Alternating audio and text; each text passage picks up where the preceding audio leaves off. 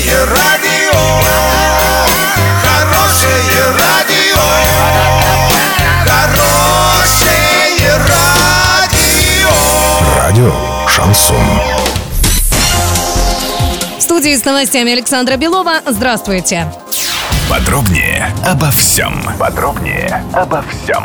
ООО «Уралмаш» горное оборудование, которое арендует мощности ЮМС, должно запустить производство 25 июля. О графике рассказал Денис Паслер, который посещал Орск с рабочим визитом. По его словам, на сегодняшний день сумма заказа на продукцию, которая составляла 500 миллионов рублей, выросла примерно в 4 раза.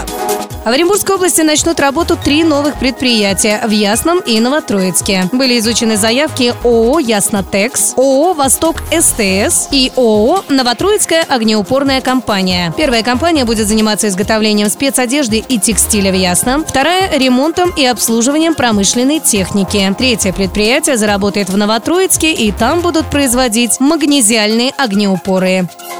Доллар на сегодня 63,80, евро 71,56. Подробности, фото и видео отчеты на сайте урал56.ру, телефон горячей линии 30 30 56. Оперативно о событиях, а также о жизни редакции можно узнавать в телеграм-канале урал56.ру для лиц старше 16 лет. Александра Белова, радио «Шансон Ворске».